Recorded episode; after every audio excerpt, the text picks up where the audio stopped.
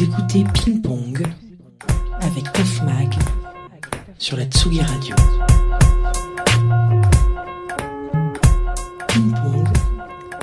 Bonjour à tous et bienvenue sur Ping et Pong, l'émission mensuelle de TAFMAG sur la Tsugi Radio. Aujourd'hui, c'est la dernière émission de la saison. Le principe de l'émission n'a pourtant pas changé et il est simple. On réunit chaque mois sur Ping et Pong deux artistes ou acteurs culturels d'un même domaine.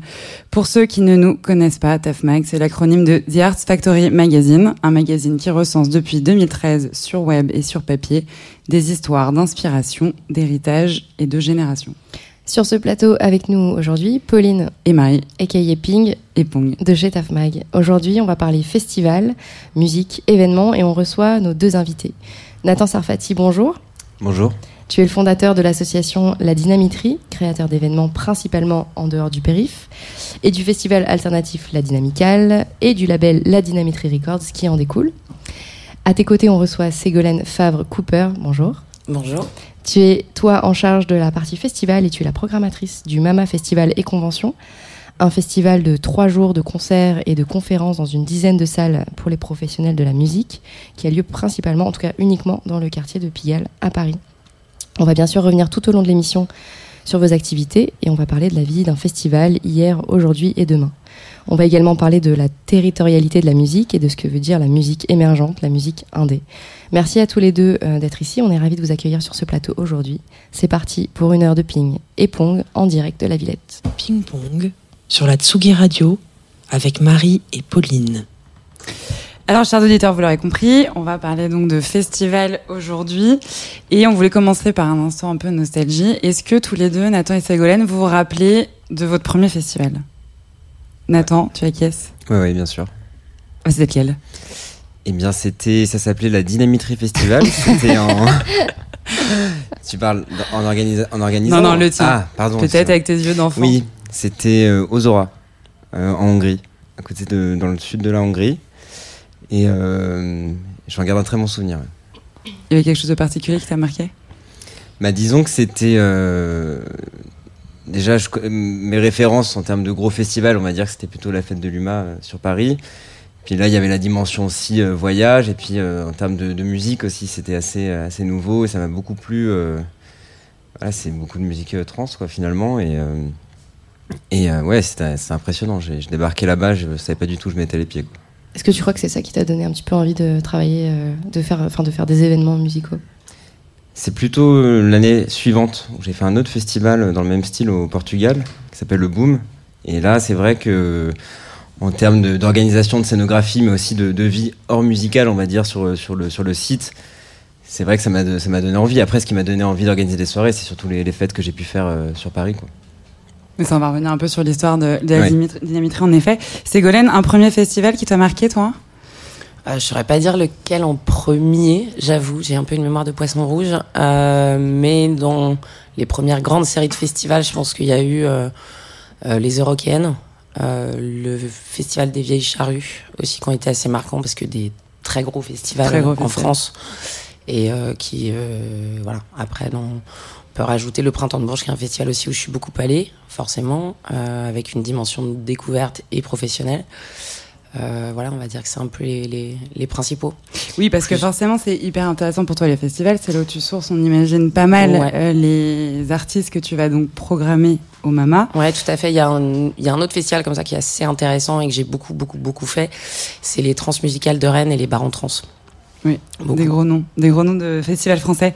Euh, Ségolène, on voulait commencer un peu par toi pour ouvrir le bal sur le sujet du festival euh, dans vos métiers euh, respectifs aujourd'hui, actuels. Euh, déjà, qu'est-ce que c'est une programmatrice de festival? Qu'est-ce que ça veut dire? Euh, alors, ça peut vouloir dire plein de choses, parce qu'en fait, le mot festival désigne un nombre d'événements extrêmement différents entre eux. Euh, je pense que quand tu programmes le Hellfest, tu programmes pas de la même façon que les Vieilles Charrues, tu programmes pas de la même façon que euh, Mama, typiquement aussi. Pourquoi? Parce que bah, Mama, euh, au-delà de la taille, euh, c'est un festival en salle, euh, indoor, si on- qu'on peut plus comparer à des, événements, des festivals qui ont lieu euh, euh, soit pluridisciplinaires en France, soit qui ont lieu à l'étranger. On est vraiment sur un showcase event, sur de la présentation d'artistes, et c'est une typologie de programmation très particulière, qui était particulière avant le Covid Co, et qui est encore plus particulière maintenant. Euh, puisqu'évidemment c'est un mélange de, c'est d'abord de la présentation d'artistes et c'est un mélange d'artistes complètement newcomers, d'autres un peu plus émergents, d'autres un petit peu plus installés et avec euh, plusieurs versants de présentation, dont un gros versant à l'export. Donc c'est assez, assez particulier et vis-à-vis des médias, vis-à-vis des pros, euh, en plus du public parisien. Donc c'est une typologie très très particulière et euh, dans différentes salles, de différentes capacités et pas de très très grandes salles ou pas de très très grosses scènes, puisque la plus grande salle elle reste euh, la Cigale qui, euh, qui va être à un tout petit peu moins de 1005 maximum. Alors toi, toi, toi-même, Ségolène, en tant que programmatrice, qu'est-ce que c'est ton quotidien? Bah écouter beaucoup de musique, discuter beaucoup avec les gens, écrire beaucoup de mails, recevoir beaucoup. Euh, interagir avec les équipes, parce que je ne fais pas que de la programmation, il y a aussi toute la production, la logistique qui va avec. Euh, donc euh, voilà, beaucoup de coordination, d'échanges, de d'être, enfin, il faut être un peu multipasse, multicarte, on appelle ça comme on veut. Euh, voilà, c'est des grosses journées souvent. Un riche quotidien. Oui, quotidien assez plein. Et alors, donc le MAMA, tu l'as dit, c'est la particularité d'avoir une, une, partie convention, donc euh, pas que live. Donc convention, ça, ça regroupe tout ce qui est workshop, atelier, conférences euh, dans le milieu des professionnels. Est-ce que c'est ça qui différencie le MAMA en particulier des autres festivals? Bah complètement, c'est un festival qui est, euh, qui, enfin le festival découle de la partie convention finalement, parce que la partie convention, l'idée c'est de réunir l'ensemble euh, de la filière musicale française et internationale quand tout va bien et ce qui fonctionnait euh, de mieux en mieux et qu'on a beaucoup développé au fur et à mesure des années. On avait des professionnels qui, on avait plus de 36 nationalités représentées sur l'événement, donc c'est euh, c'est pas rien, tout ça à Paris. Donc c'est vraiment le, tout ce qui échange, l'idée de, de, de, de, créer des ponts entre la France et l'étranger et de l'étranger à la France et de faire se rencontrer les gens. Et de ça découle naturellement effectivement le versant festival qui est euh, en premier lieu de la présentation d'artistes aux professionnels français internationaux, médias et aussi au public parisien. Et euh, est-ce que tu peux nous dire, toi qui es là depuis le, le début? Presque, ouais. Presque. Là, on va fêter la dixième édition, bon, un peu entrecoupée avec Onze, évidemment. Onzième, ouais. À cheval, avec l'année un petit peu euh, perdue l'année dernière. Euh, Qu'est-ce qui a, enfin, comment est née l'initiative du Mama Festival il y a, en 2010 bah, c'est vraiment dans l'idée de réunir euh, les, les, vraiment la filière. C'est vraiment le, le, le leitmotiv et, euh, et de, la réunir en l'ouvrant à l'international et inversement. C'est-à-dire en, en ouvrant l'international à la France. Alors ça se fait de façon assez euh, naturelle sur certaines typologies d'artistes ou en tout cas à certains stades de développement.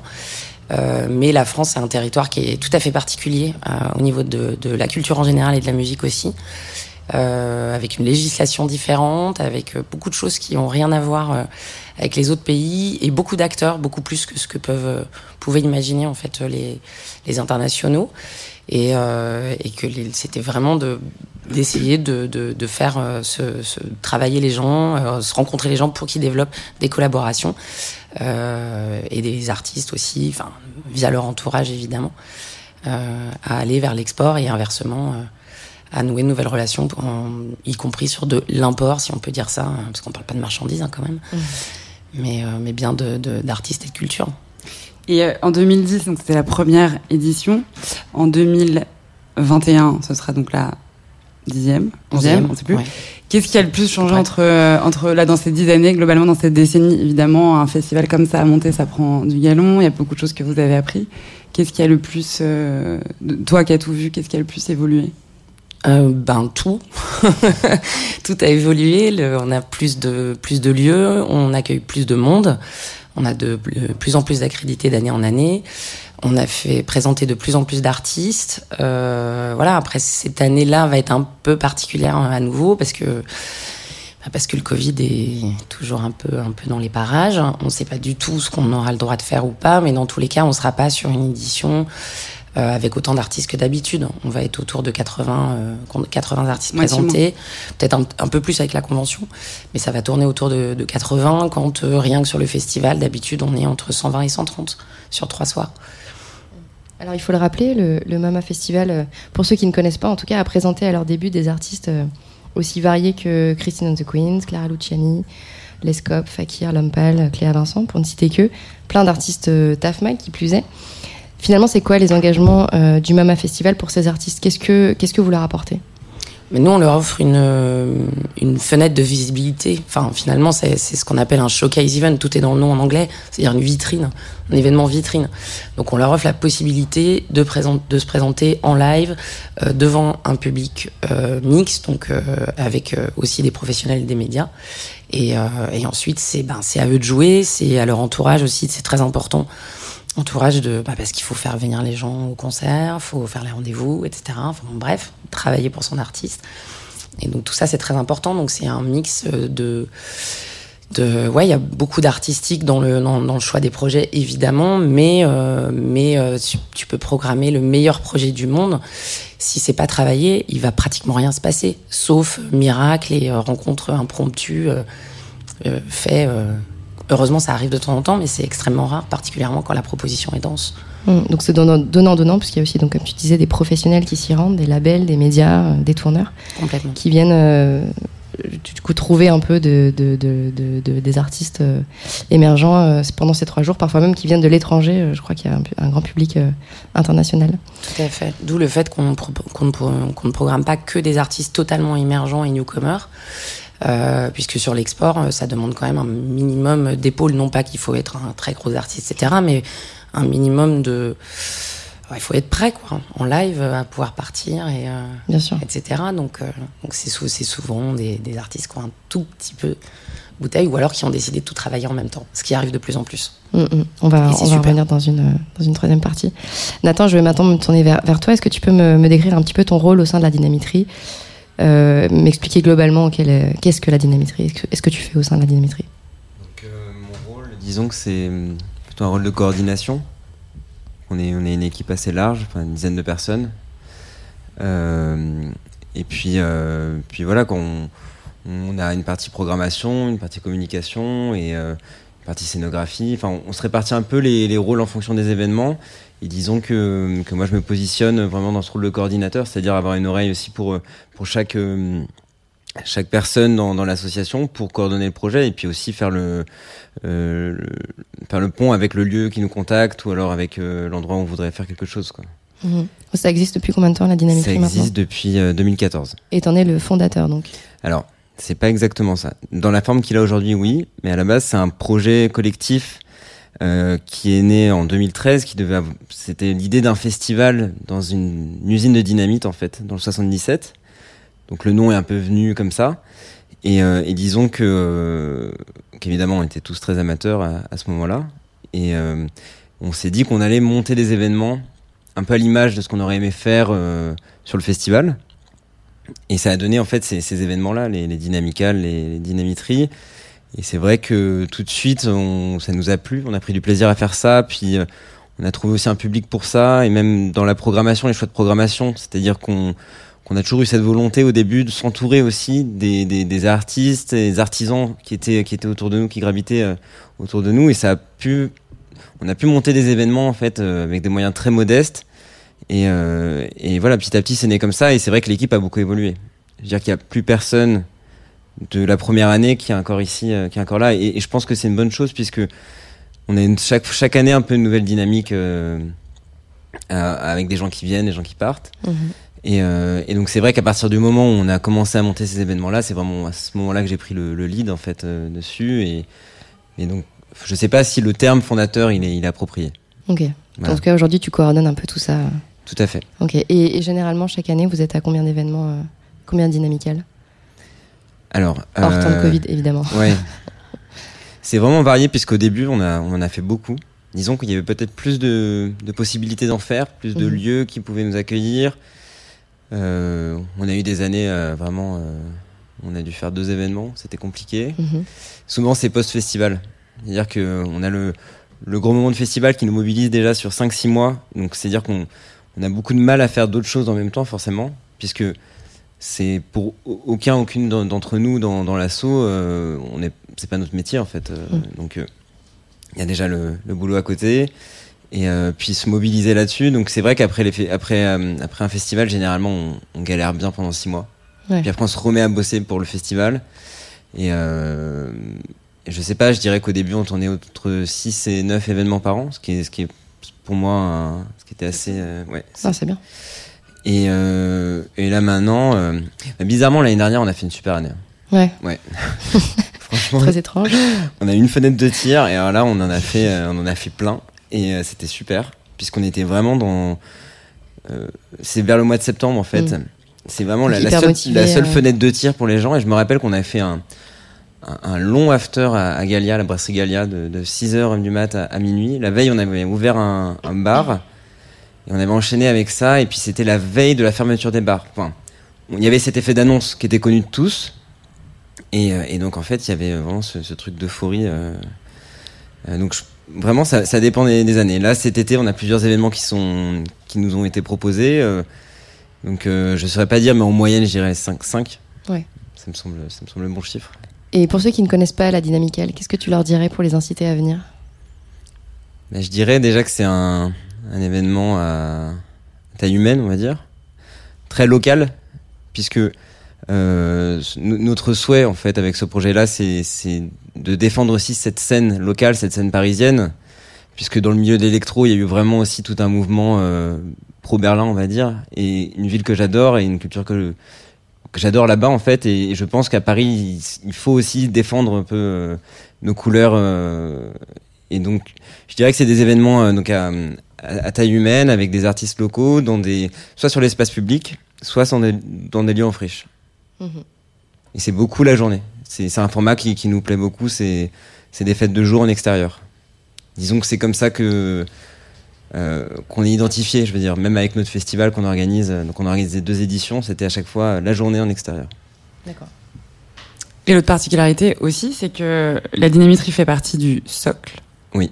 Qui est, je cite, ou je lis même, le syndicat des organisateurs culturels libres et engagés, et qui pose le principe que les adeptes de la fête ne sont plus simplement des consommateurs, mais des individus responsables, des alter ego des organisateurs qui vont éventuellement amener à apporter leur contribution, y compris à des postes créatifs. Donc que les participants Deviennent- Participe. ouais, deviennent acteurs. C'est un peu le credo de, de, de, de, de, de- la, dynamitrie, mais aussi de toutes ces, ces assauts, un peu, euh, toutes ces fêtes alternatives qu'on peut, qu'on peut trouver en fait en, en- à Paris. Quand, quand je dis Paris, j'entends pas l'intramuros, mais autour de Paris en tout cas. Et, euh, et oui, oui, voilà, c'est responsabiliser aussi euh, le public, mais aussi il y, a, il y a beaucoup de fêtes où, où le public se travestit en fait. À partir du moment où, il y a, où, où- où on peut on peut voir ça, c'est aussi une manière, d'une certaine manière, prendre part à cet événement. Quoi. C'est c'est devenir acteur de cette fête. On n'est pas dans la simple consommation d'un spectacle ou ou, ou d'un concert. Ou c'est vraiment une, une fête. très- C'est très interactif entre chacun. Et qu'est-ce qui t'a poussé à, qu'est-ce qui t'a motivé à, à faire partie du, du, du socle, de ce fameux socle? Est-ce que c'est justement des inspirations berlinoises ou? Non, je pense pas. Je disons que de sa création, euh, j'étais présent aussi dans, dans les dialogues avec les, gens qui ont décidé de monter cette. euh, Enfin, quand on a décidé de monter le syndicat, c'est en fait c'est un moyen de se réunir. C'est pas un moyen d'organiser des fêtes ensemble, puisqu'on on a chacun no- notre activité. Mais euh, c'était aussi un moyen de se, de se mobiliser autour de questions euh, euh, qu'on pourrait trouver sur, sur la fête. Notamment, il y a, y a une association qui s'appelle l'Amicale, qui émane en fait du, du socle, qui a été créée euh, il y a deux ans quand il y a eu vraiment une recrudescence de, de, de GBL euh, en soirée. Et en fait, la, euh, fête, la, fête euh, électro, en tout cas, il y a eu beaucoup de cas de, gens qui ont, fait des malaises ou même certains qui sont morts. Et c'est vrai que les médias s'en sont emparés très rapidement. Il nous a semblé important, en tout cas, de pouvoir y répondre nous-mêmes avec nos ressources. Et, et c'est vrai que le socle a permis ça finalement. Et ça nous a permis aussi de nous retrouver. C'est hyper rassurant aussi de pouvoir côtoyer d'autres organisateurs, organisatrices, et de pouvoir discuter un peu des enjeux qu'on a. Après, il était question de mutualiser aussi nos moyens. Et euh, disons voilà que le, le socle euh, a été créé comme ça, dans cette, dans cette volonté-là en tout cas. Et vous, vos valeurs en résumant, en les explicitant, que- lesquelles seraient-elles? Je vais dire un truc un peu comme tout le monde, mais bon, mixité, inclusion, euh, c'est vraiment ça qui définit en fait ce genre de fête, même pas simplement la, la dynamitrie. Parce que moi, ce qui m'a poussé aussi à, à- à faire la dynamitrie, c'est en allant aussi à ces fêtes-là. Donc il y, a- vraiment une passation en fait, et il y a encore d'autres fêtes qui naissent aujourd'hui. Je trouve ça super, d'autres collectifs, euh, euh, voilà. Qui grandissent. Tout à fait. Euh, en tout cas, on sait et on, on l'a vécu, les événements en tout genre commencent à repointer, repointer le bout de leur nez. Et nos agendas Facebook commencent un peu à chauffer. Euh, et ça, on est content. Ça nous avait manqué. Et du coup, on voulait vous faire écouter un titre euh, de Peter Palace, I Do Miss You, sorti chez le label toulousain Petrol Records en 2020. On vient justement de le mixer avec Tough Mac DJ Babes, notre duo de DJ avec Marie, pas plus tard que le week-end dernier à notre premier festival, la grande reprise, à la Douve Manche. Et c'était très beau. Belle écoute.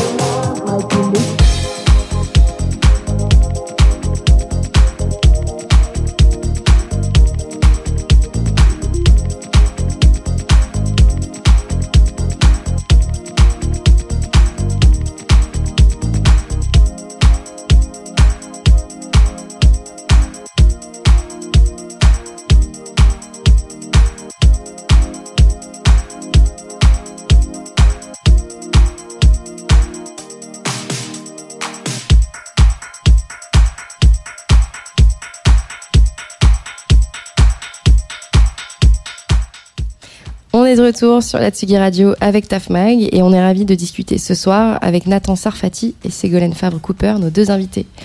On voulait parler avec vous d'un sujet en particulier, l'ancrage territorial et la musique. Donc vous travaillez tous les deux euh, sur deux festivals qui sont ultra localisés. Euh, le quartier de Pigalle à Paris pour le Mama et le département de la Seine-Saint-Denis pour la Dynamitrie. Ségolène, déjà pourquoi ce quartier parisien uniquement Pigalle? Bah Parce que Pigalle, c'est le, c'est le quartier des musiques populaires, euh, au sens noble du terme, et, euh, et accessoirement qui concentre euh, beaucoup de salles de concert.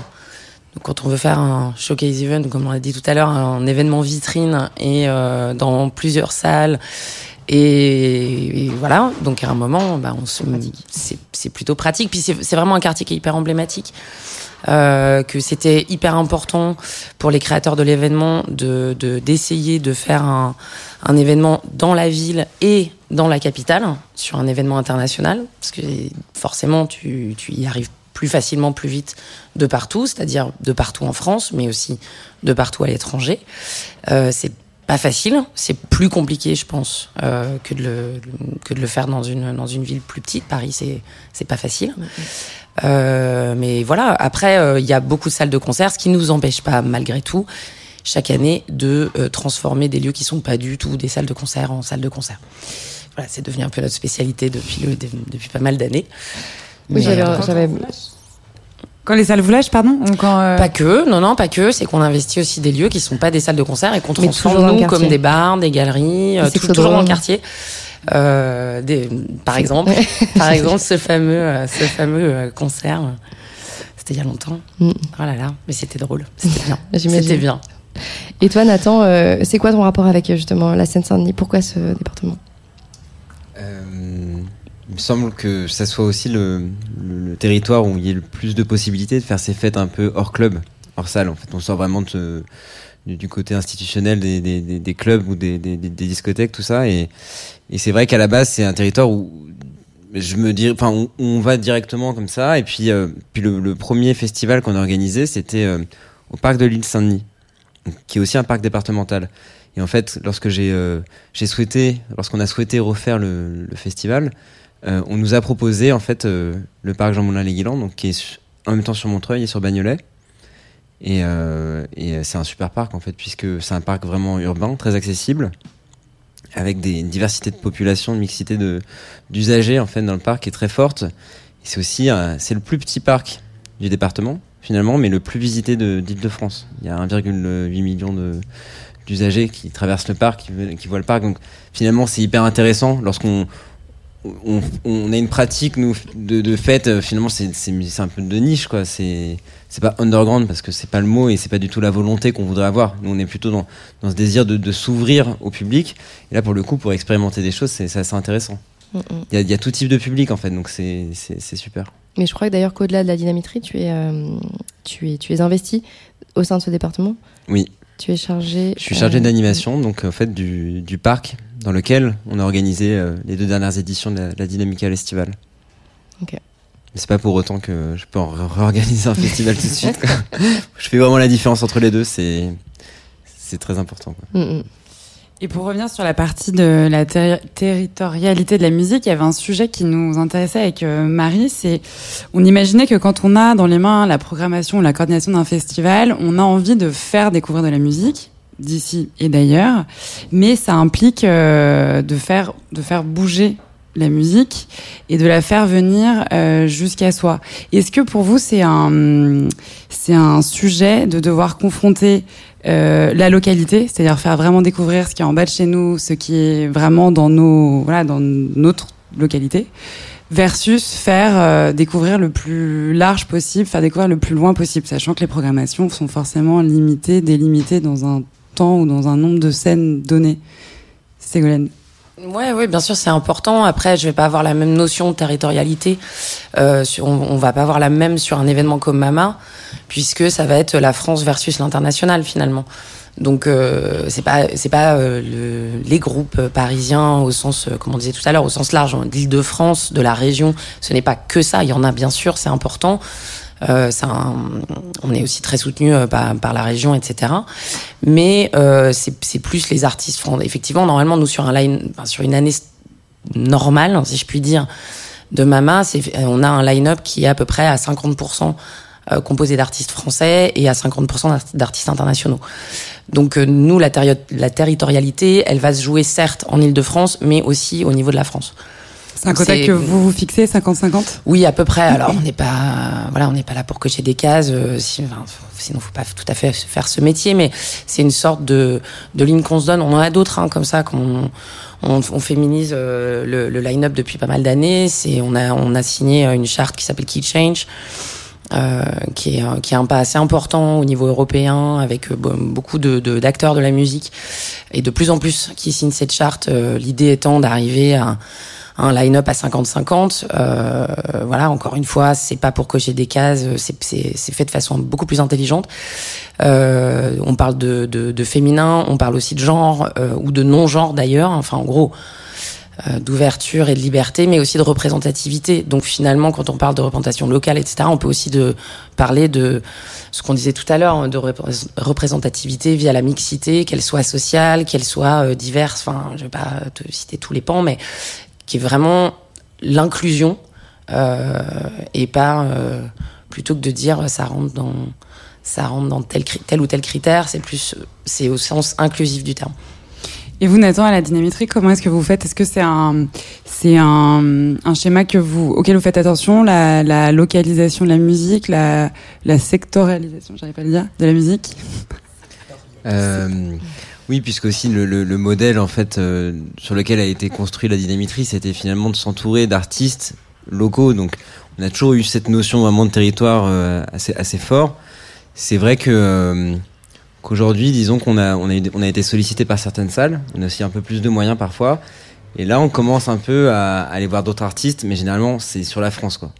Mais sur la plupart de nos événements et, et surtout le, festival, ce qu'on fait en fait au festival, c'est que il y, a, cinq scènes qui sont autogérées en fait par des collectifs euh, qu'on a sélectionnés. Donc finalement ils ont euh, leur leur sono, enfin leur scène système, leur, déco, leurs artistes.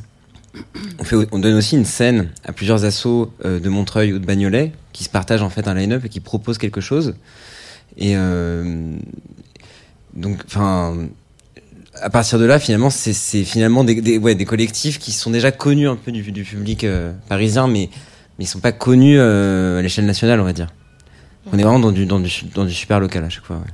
Et du coup, ça oriente pas mal votre, euh, votre euh, style musical à la dynamitrie bah En fait, avec la musique électronique, il y a tellement de styles différents que. Et puis ça évolue tellement. C'est-à-dire que nous, ce qu'on programmait il y a, il y a 4 ans, c'est plus quelque chose qu'on a, qu'on a envie de programmer aujourd'hui. Et je sais que ça va encore évoluer. Et même des, des certains artistes avec qui on travaille encore aujourd'hui jouent plus du tout la même chose. C'est ça, ça, ça, va vite finalement les, les, les couleurs musicales de, de, électroniques on va dire. Il y, a, plein de il y a plein de courants et, et c'est intéressant de pouvoir jongler avec ça justement. Et tu parlais tout à l'heure de, de collectifs de la multiplication de collectifs à, à Paris et mmh. même dans la dans le Grand Paris. Euh, est-ce que tu penses qu'il y a de la place pour tous ces nouveaux collectifs qui se créent qui se montent qui s'inventent? Là, en vrai, cet été, c'est méga saturé parce qu'il y a des trucs tout le temps. Mais moi, je faut encourager ça totalement. Il y, aura toujours de la place. Pourquoi pas justement envisager de partager la place, euh, de mutualiser aussi les, les, les, forces, les collectifs pour proposer des choses ensemble. Je pense qu'il faut vraiment euh, aller dans ce sens-là, même si parfois il y a des choses qui sont moins bien que d'autres. Ça, c'est nos goûts finalement. Euh, oui, moi je pense qu'il y a de la place. Il faut qu'il y ait de la place. C'est-à-dire que quand nous on a commencé, on nous a laissé de la place. Donc euh, donc ouais.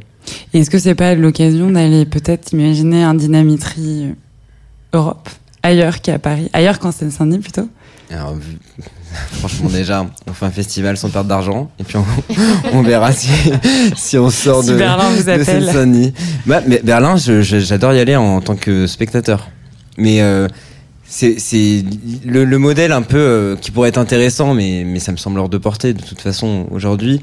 C'est euh, de, de, développer ça peut-être sur une autre ville, mais c'est-à-dire sans, euh, sans prendre vraiment de, de, ce qui, de ce qui se fait dans cette ville-là en fait. Mais, euh, mais je sais pas si ça a du sens en fait d'imaginer euh, ce festival plus grand. À la limite de jouer à l'étranger, c'est on est invité sur un line-up et où on nous confie une scène et voilà. Et c'est c'est kiffant pour nous, mais mais il n'y a pas cette volonté-là. Moi, je suis très attaché à vous, avez dû comprendre à Paris et à la Seine-Saint-Denis du coup. Et euh, non, je, je vois pas du tout la dimension Europe de ce projet-là. Ça n'aurait pas de sens. Moi, je vais rebondir un petit peu sur, euh, l'histoire de, Covid, parce qu'il faut un peu en parler. Euh, la Covid nous a contraints de réinventer les prestations live ou les DJ sets, puisqu'on a vu beaucoup de live stream euh, émerger sur les réseaux. Et d'ailleurs, on avait commencé un petit peu à préparer cette émission le mois dernier en pensant que les festivals n'ouvriraient pas cette année. Est-ce que on aurait pu imaginer une version digitale, et je- du coup je parle surtout pour le Mama Festival, mais une version digitale du Mama Festival ou de la dynamicale? Mais je connais un peu la réponse. Euh, oui, oui, on pourrait, euh, tout Vous à fait. Après, euh, faut, on va pas se mentir, hein, c'est, nous, c'est quelque chose sur lequel on travaille. Maintenant, euh, ça a un coût qui est loin d'être négligeable. On pourrait penser que bah, s'il n'y a pas certains lieux, s'il n'y a pas etc., bah, ça revient moins cher et du coup ça libère. C'est des, c'est des vrais budgets. Euh, c'est une autre économie qui est compliquée euh, en l'état à rentabiliser, surtout quand on fait beaucoup de, de découvertes. euh, à tous les niveaux, et je pense pas euh, que au public, etc., même au niveau des professionnels, etc., et que ce genre d'événement existe justement pour réunir les gens physiquement. Parce que les gens se parlent toute l'année, euh, par téléphone, par mail, euh, en visio. Hein, vive euh, tout le monde. Ça y est, maintenant tout le monde s'y est mis à la visio, si, si tant est que ce n'était pas le cas avant. Euh, là, je pense que tout le monde en a bien mangé. Et euh, voilà, il y a, y a ces, ces événements-là sont, sont vraiment des événements pour le, pour, pour le physique, pour voir les gens, pour, pour se rencontrer, etc. Donc le côté digital, forcément, il y, a, plein de choses à imaginer, il y a plein de choses qui ont été faites avec plus ou moins de succès et peut-être plus ou moins de goût, mais en tout cas, euh, voilà, c'est qui ont parfois certaines ont été extrêmement bien faites sur ce type d'événement.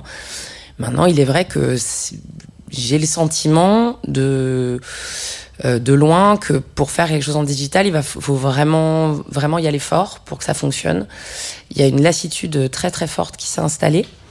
Euh, et on constate beaucoup de gens qui préfèrent ne pas faire ou ne, enfin, ne pas regarder ou ne pas participer plutôt que de, de participer en digital parce qu'il y a une- c'est c'est- c'est trop. Enfin il y, a une- il y a une sorte de ras-le-bol hein. il y a une sorte de ras-le-bol. Et puis euh, plein de, de live stream qu'on a qu'on a vu euh, fleurir euh, notamment sur le premier confinement et tout ça qui était un petit peu drôle fait avec très peu de moyens il n'y avait pas besoin. Super. Quand on a commencé à avoir de plus en plus de concerts filmés sur une scène euh, sans public où il se passe pas grand chose ça va encore quand voilà surtout si c'est ton mé- si c'est dans, dans nos métiers ou dans, dans, dans nos passions d'aller découvrir de nouvelles choses. Mais je, on sent voilà qu'au enfin en tout cas autour de moi je sens que c'est pas forcément quelque chose qui est très recherché euh, surtout en ce moment où on peut refaire un peu des choses. Après on sait pas si on pourra continuer à les faire très longtemps. C'est l'éternelle question. Mhm. Nathan, je te voyais acquiescer justement l'avènement du live stream alors? Moi, je suis assez d'accord. Surtout quand on parle de concert. Pour moi, un concert, c'est vraiment une performance sur scène. Donc, c'est ça qu'on va voir. C'est, vrai qu'en plus, bon, pour la dynamitrie, nous, on est beaucoup avec des DJ, donc c'est pas les mêmes enjeux. C'est un concert. C'est vrai que faire monter un groupe sur scène, déjà, il faut avoir les moyens de, de pouvoir faire une captation qui soit digne de ce nom, parce que nous, on en a fait plein, des dégueulasses, hein, des, des live streams. On n'y a pas échappé. Mais franchement, ça m'a jamais trop, euh, c'est vrai que c'est hyper frustrant puisque, comme tu disais, hein, ce qu'on ce qu'on cherche quand on va dans ces manifestations culturelles, c'est c'est de se retrouver. C'est c'est Le l'essence même en fait de, de, de ces fêtes, des concerts, de la musique. Et euh, non, c'est quelque chose. J'ai du mal moi à accrocher avec ça. Après, c'est super quand tu veux booker des artistes. Oui. Tu peux tu peux regarder rapidement comme ça, mais en- mais en même temps, je trouve que ça enlève tout le côté instantané. C'est-à-dire que tu peux avancer quand le son t'emmerde, tu peux avancer de de une minute comme ça. Donc en fait, t'écoutes le set de une heure et demie en deux secondes. Ah non, lui je le book pas. Alors lui je le book. Mm. Donc euh, je sais pas si ça sert. C'est c'est un- c'est bien d'avoir ce travail d'archive en fait. Et c'est vrai que nous on avait pensé comme après 99% des gens de faire des podcasts à ce moment-là. Et ça nous permettait aussi de garder ce contact avec les artistes. Et ça c'était c'est super important. Mais euh, mais après je suis d'accord avec tout ce que tu as dit quoi. C'est ça. reste- Moi je trouve que enfin c'est hyper blasant quoi finalement. Mhm. Et, et, et c'est vite redondant. Et puis euh, finalement. Il y a quoi? Il y a, il y a- y a que tes potes qui regardent ce que tu fais. Il y a pas ce. Ah, non, mais à part, à part Ouais, sur les sur les lives avec des gros artistes, mais en tout cas, la dynamitrie, nous, on travaille avec des artistes euh, très locaux euh, qui ont pas euh, justement qui sont pas forcément très connus, donc il y a pas cet intérêt pour quelqu'un qui connaît pas d'aller euh, cliquer sur le 18 mi- 18e live qu'il voit sur Facebook Bien dans la sûr. même journée quoi. Ouais, bah c'est les quand on les, les très gros artistes euh, qui ont fait des il y a eu des trucs super qui ont été montés alors des lives incroyables évidemment avec euh, euh, super capta des scènes centrales euh, des effets spéciaux tout ce qu'on veut des trucs dans des jeux vidéo aussi c'était incroyable ouais. c'est hyper drôle. Il y a eu plein de gros. Alors, dès que c'est des très gros artistes, ça marche extrêmement bien. Il y en a des un tout petit peu plus. Enfin confidentiels non c'est pas le mot mais on va dire qui ont pas forcément un rayonnement international mais qui chez eux en tout cas pèsent un peu qu'on fait des choses assez drôles. Il y a eu des super euh, lives aussi euh, qui mélangeaient les les, les nouvelles technologies et notamment les techniques d'immersion euh, dans des faux décors etc et c'était ça aussi c'est hyper intéressant. Euh, voilà après comme tu disais sur les euh, les, les, les live streams un peu plus standards et oui pour où tu vas faire un peu ton shopping entre guillemets euh, Mm. quand, quand tu fais notamment de la programmation et tu vas regarder des choses. C'est vrai que ce côté euh, bon bah tu zappes quand ça t'ennuie mais sauf que le, le principe d'être en concert c'est pareil hein, euh, si tu peux zapper en t'en allant et aller voir quelqu'un d'autre. Mais il y a aussi quelquefois quelque chose qui t'attrape et qui est indéfinissable. Euh, tu, tu te fais surprendre. C'est-à-dire que tu es, es devant un artiste que tu connais peu ou pas. Et euh, tu connais peut-être écouter deux morceaux vite fait euh, voilà tu vas voir tu sais pas trop à quoi t'attendre au contraire t'attends beaucoup mais bon là tu sais pas. T'es un peu dubitatif tu t'en es déjà cogné euh, 30 euh, bon c'est ton 31e et puis là tu sais pas ce qui se passe euh, tout d'un coup l'artiste attrape c'est pas forcément le type de musique que, que tu préfères ou qui te parle le plus et il y a un truc qui se passe. Donc et, et en image enfin en live en live stream vraiment comme ça c'est assez compliqué à retrouver je dis pas que c'est pas possible hein, euh, mais euh, mais c'est plus compliqué plus vraiment Compliqué, ouais. Mm, mm. Je vais, je vais revenir euh, très, très rapidement sur la notion de territoire et d'espace. On avait déjà parlé dans cette chronique d'un article de Simocel qui était paru dans Libération en juin 2020, qui disait qu'il fallait adapter les métiers d'artiste et donc de DJ pour lui quant aux problématiques environnementales et arrêter de bouger à l'autre bout du monde pour un DJ set de deux heures après euh, quatre avions. Donc on a tous envie que la musique bouge d'une frontière à l'autre, mais finalement, est-ce que c'est encore bien raisonnable selon vous aujourd'hui? Dans des problématiques justement environnementales et écologiques Je pense qu'il y a une prise de conscience qu'il doit avoir, mais pour tout style de métier qui nécessite euh, ce, ce voyage à l'étranger, et presque tout nécessite ça finalement. Mhm. Euh, après, dans la musique, euh, c'est vrai que j'y ai peu réfléchi dans, dans, dans, le, dans le cas de la dynamitrie, puisque nous, on, on joue avec des artistes qui n'ont pas besoin de prendre l'avion, quoi. À la limite, ils prennent un Uber ou ils viennent en voiture, quoi, mais. En trottinette Ah bah, merci l'empreinte- l'empreinte carbone ouais, c'est clair. Après, je, oui, non, je pense que c'est important. Après, il- c'est hyper hyper difficile de répondre de manière juste à cette question et, et je sais pas si, euh, si je peux même d'y répondre, quoi, parce que. Mhm. Peut-être après, il y a, il y, a, il y, a, il y a deux sujets qui sont, qui sont le même, mais euh, qui n'ont pas tout à fait la même implication.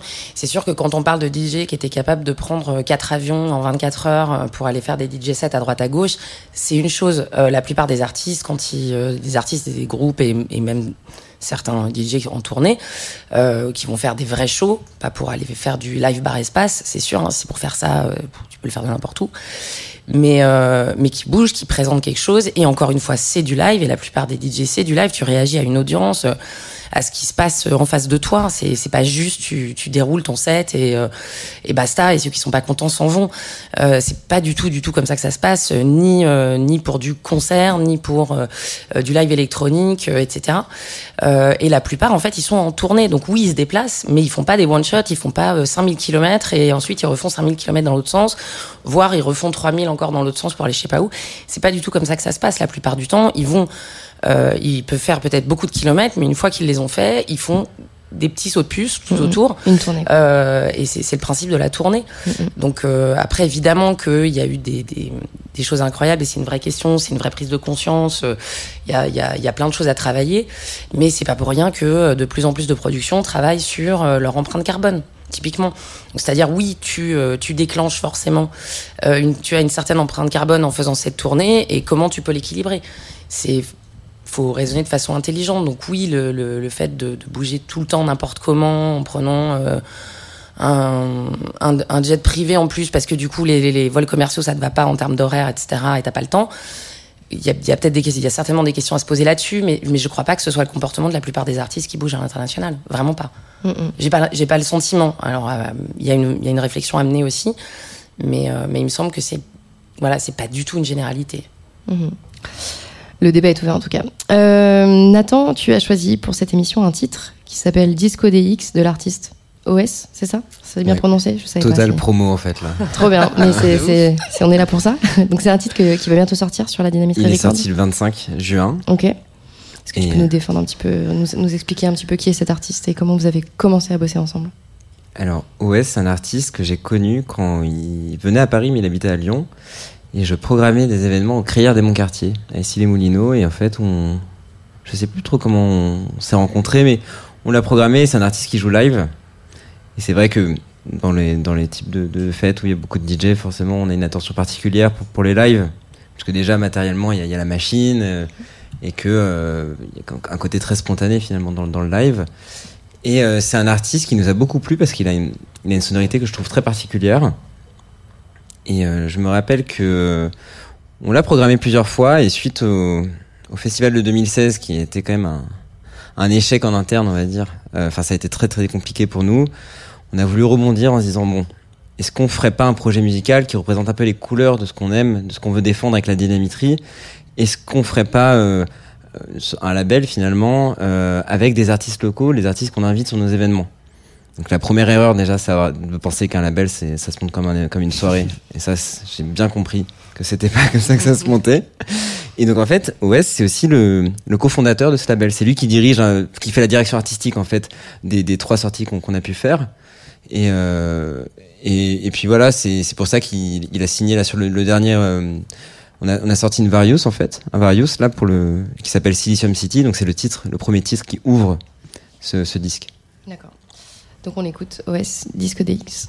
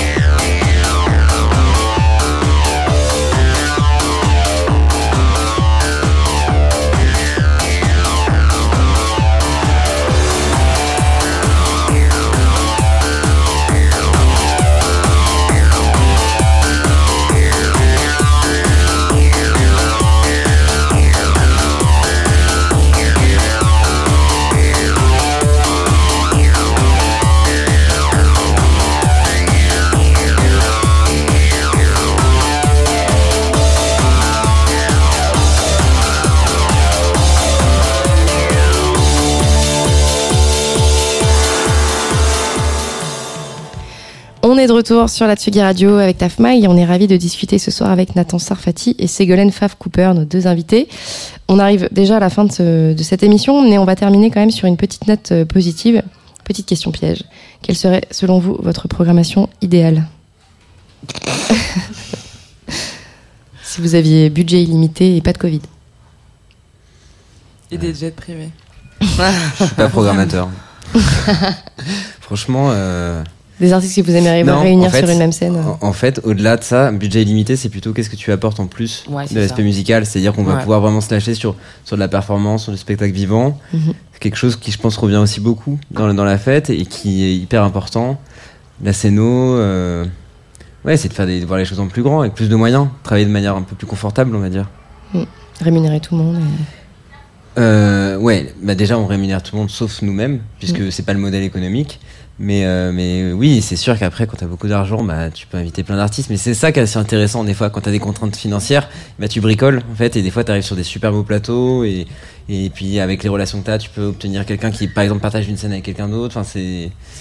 Donc, c'est- je, je saurais pas répondre là, c'est c'est une question impossible en fait. Ségolène, t'as une, t'as une idée?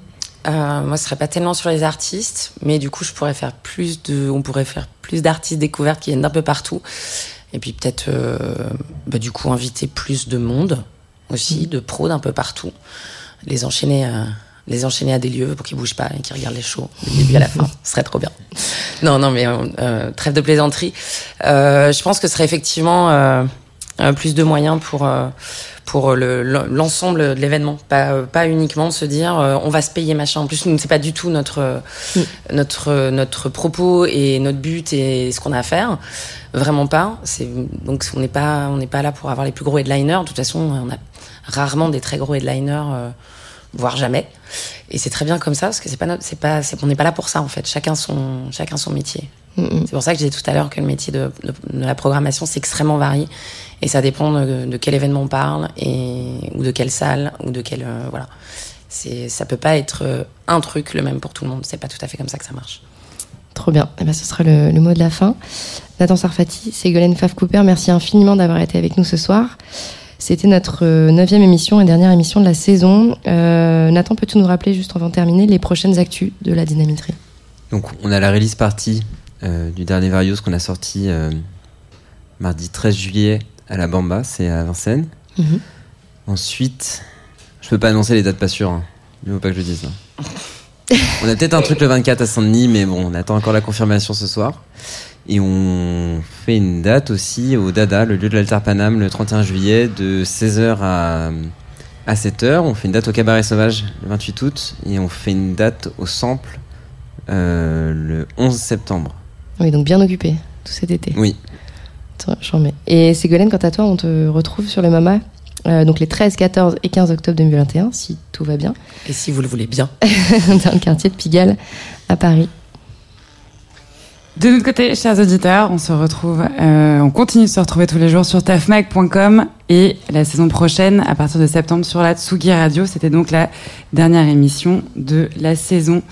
Euh, N'hésitez pas évidemment à suivre toutes les actualités de la Dynamitrie et du Mama Festival sur leurs réseaux respectifs.